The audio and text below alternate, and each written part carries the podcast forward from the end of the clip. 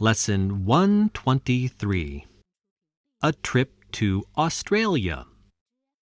Listen to the tape, then answer this question Who is the man with the beard? Look, Scott. This is a photograph I took during my trip to Australia. Let me see it, Mike. This is a good photograph. Who are these people? They're people I met during the trip. That's the ship we traveled on. What a beautiful ship. Who's this?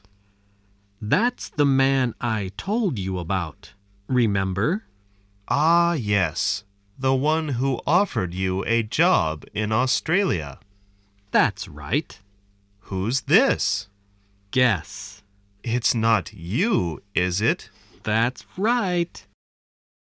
I grew a beard during the trip, but I shaved it off when I came home. Why did you shave it off? My wife didn't like it.